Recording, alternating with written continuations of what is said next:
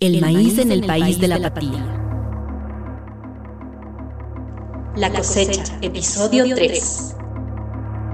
No solo la dieta, pero incluso el paisaje de la sierra ecuatoriana, constituido por las inconfundibles chacras de maíz, podría cambiar drásticamente con la continua migración y el inevitable envejecimiento del sector rural. En promedio, los ecuatorianos consumimos por cabeza 14.5 kilogramos de maíz al año. Comemos maíz desde que es posible incorporar sólidos a la dieta de un bebé, es decir, aproximadamente desde los seis meses de vida. Probablemente este sea el primer alimento que los niños aprenden a reconocer en el paisaje rural y a dibujar en las tareas de la escuela. Pero niños o no, cuando lo tenemos en el plato, frente a nuestros ojos, es probable que la gran mayoría no sepamos de qué lugar viene ese choclo, ese mote, esa humita o ese tamal que devoramos con gusto. Sabemos con las justas que el maíz viene del campo. El campo, sin embargo, son muchos lugares y muchas personas que a diario atraviesan diversas situaciones, a menudo desfavorables. Desde que Ecuador se piensa como república, la realidad del campo ha sido esta. Mantiene lleno el estómago de las ciudades, pero sus habitantes carecen de condiciones de vida digna y oportunidades de progreso. Es una realidad que se perpetúa generación tras generación, porque el sector agrícola de pequeña y mediana escala ha sido uno de los menos atendidos desde las esferas gubernamentales y en lo social, uno de los más estigmatizados. Las generaciones campesinas más viejas han soportado décadas de abandono, pero las nuevas, con justas razones, no están dispuestas a hacerlo. Sujetos a un nivel de incertidumbre muy elevado, para los jóvenes ya no es atractivo dedicarse al trabajo de la tierra, entonces buscan oportunidades afuera. La migración tiene un factor de edad importante, menciona un artículo de la Organización de las Naciones Unidas para la Alimentación y la Agricultura, FAO. Un tercio de todos los migrantes internacionales de países en desarrollo tiene entre 15 y 35 años. Los jóvenes rurales son más propensos a migrar, en busca de mejores oportunidades y para lograr sus metas y cumplir sus aspiraciones personales, agrega el artículo. Es que en el campo, como en las ciudades, también hay sueños y aspiraciones. Señalarlo parecería innecesario, pero la indiferencia hacia lo rural es tan acuciante que en realidad es importante manifestarlo. Ahora, ¿Qué tan indiferentes somos ante la posibilidad de que uno de los alimentos más consumidos en la dieta ecuatoriana esté directamente afectado por este factor migratorio? ¿Qué tal si el choclo con queso que disfrutaste el fin de semana o la humita con café que te gusta cenar de pronto ya no está ahí disponible? Considéralo un momento. Migrar del campo a la ciudad no es un fenómeno nuevo, cierto. No obstante, lo que antes no se consideraba era el futuro de aquellos miembros de la familia que permanecían. Ese futuro hoy es evidente en los cuerpos envejecidos de la población agrícola. En ese escenario, no solo la dieta, incluso el paisaje de la sierra ecuatoriana, constituido por las inconfundibles chacras de maíz, podría cambiar drásticamente con la continua migración y el inevitable envejecimiento del sector rural. Migración. ¿Quién hereda el campo ecuatoriano? El arroz, el trigo, la papa y el maíz están entre los alimentos más consumidos alrededor del planeta. Han formado parte de la dieta humana desde hace tantos miles de años que ya ni siquiera nos preguntamos sobre sus orígenes y mucho menos sobre su futuro. Creemos que estarán ahí por siempre, sin considerar que nuestro plato de comida es posible gracias a cientos de factores y recursos humanos y materiales que están en constante riesgo. En Ecuador, el maíz es uno de los cereales de mayor importancia, no solo porque el consumo per cápita anual es de 14 kilogramos, de acuerdo con el Instituto Nacional de Investigaciones Agropecuarias, INIAP, sino también por su peso identitario, que no se puede poner en números. Además, somos uno de los países con mayor diversidad genética de maíz por unidad, con 36 razas identificadas y, entre otras cosas, la diversidad es una garantía de sostenibilidad, o en otras palabras, de que estará entre nosotros por más tiempo.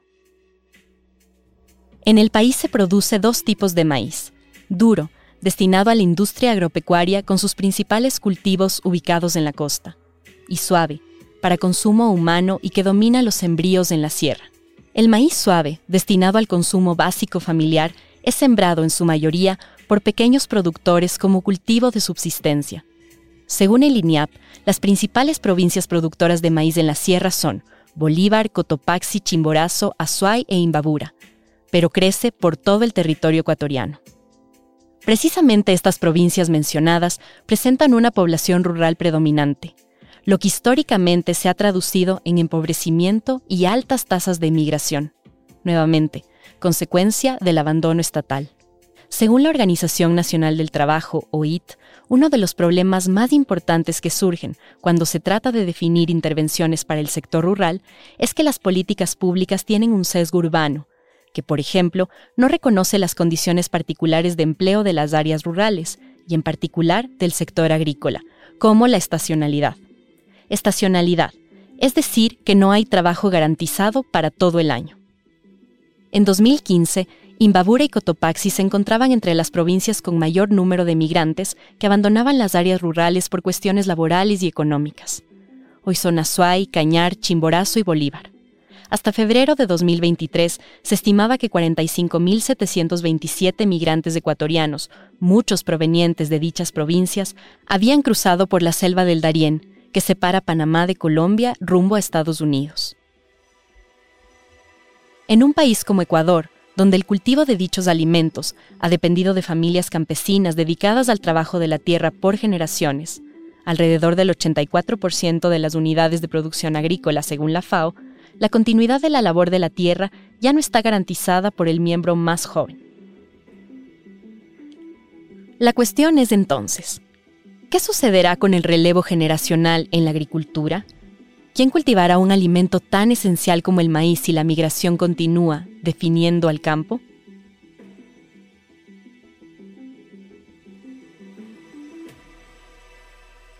Envejecer en el campo.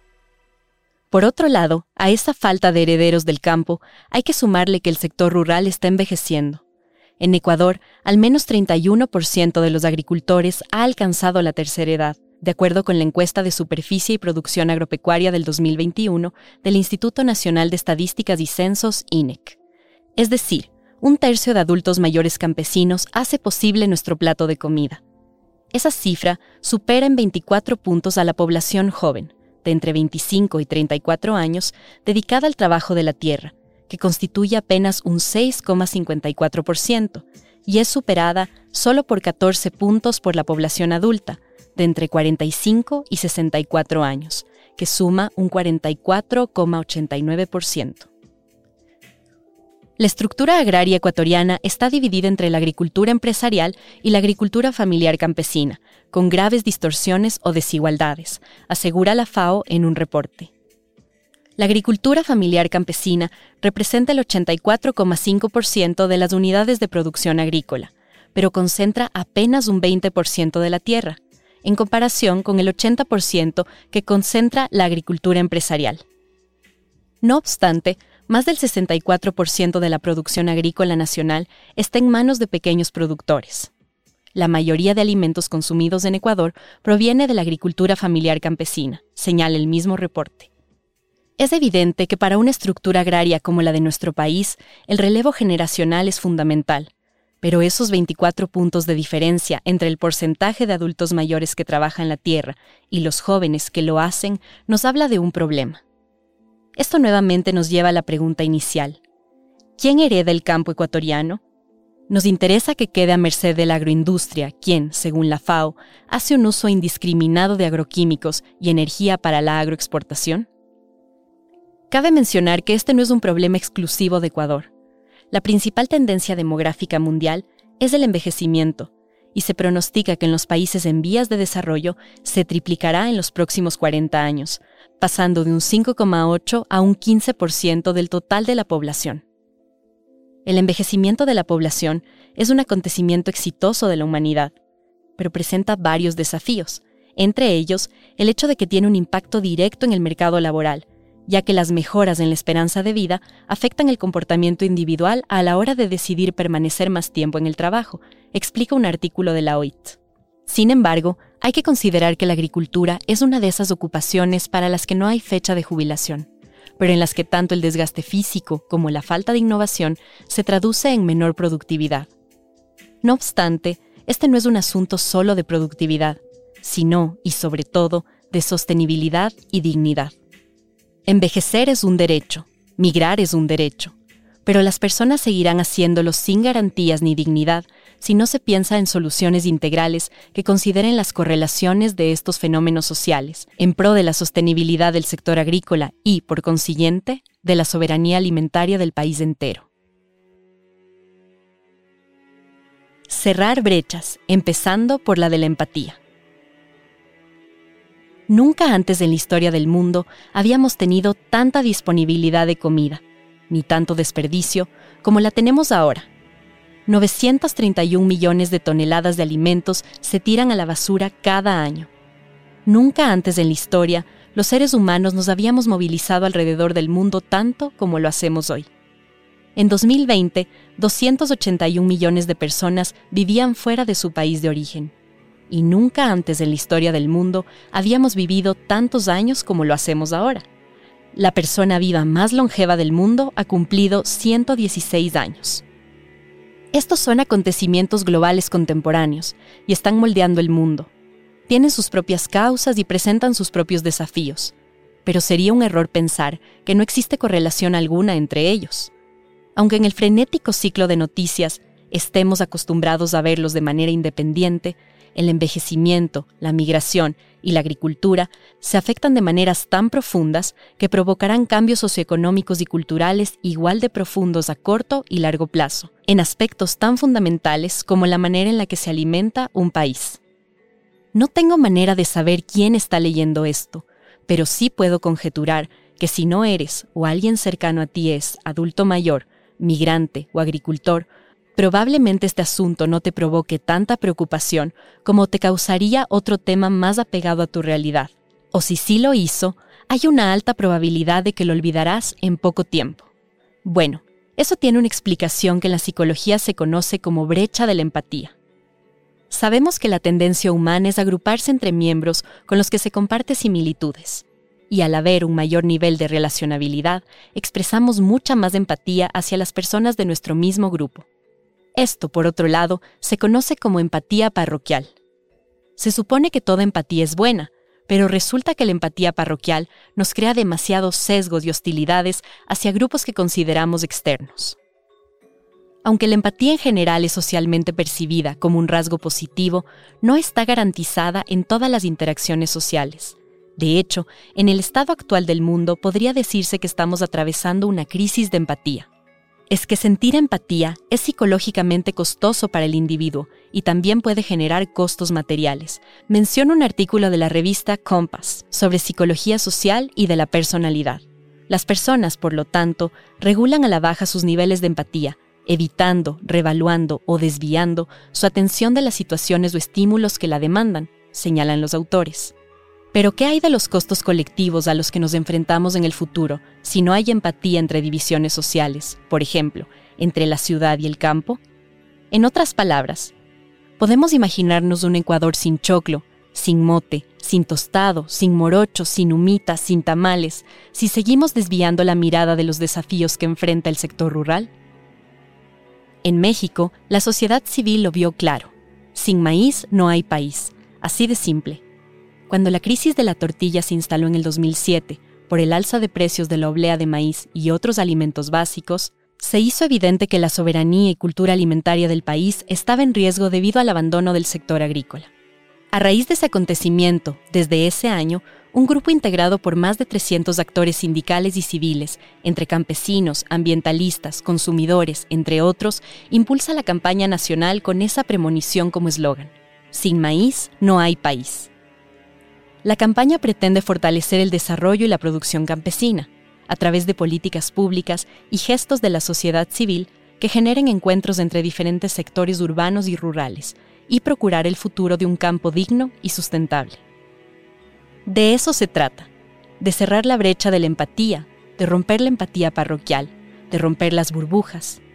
Nos gusta pensar que vivir en un mundo globalizado nos acerca, pero vivimos más separados que nunca necesitamos empezar a pensar en las maneras en las que nos afectamos entre individuos y grupos sociales. Necesitamos también recordar que todo acto alimentario empieza por un acto agrícola y que aún en países tan convulsos y cada vez más polarizados como Ecuador, La comida como el maíz y su peso identitario todavía nos garantizan un mínimo de cohesión social. Dicen que comer zanahoria mejora la vista o que comer sardina aumenta la memoria. Mito o realidad, las consumimos con el beneficio en mente. ¿Y si nos inventamos que comer maíz regenera la empatía?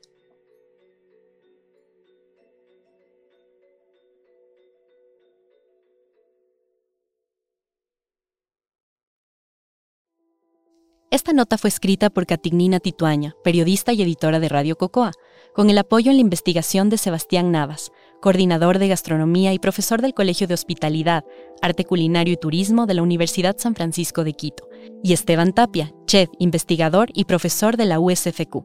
La voz es de Bernarda Trócoli. La cosecha es un proyecto colaborativo entre Radio Cocoa y el Colegio de Hospitalidad, Arte Culinario y Turismo de la Universidad San Francisco de Quito y cuenta con el apoyo económico de los grants de producción creativa del Decanato de Investigación de la USFQ.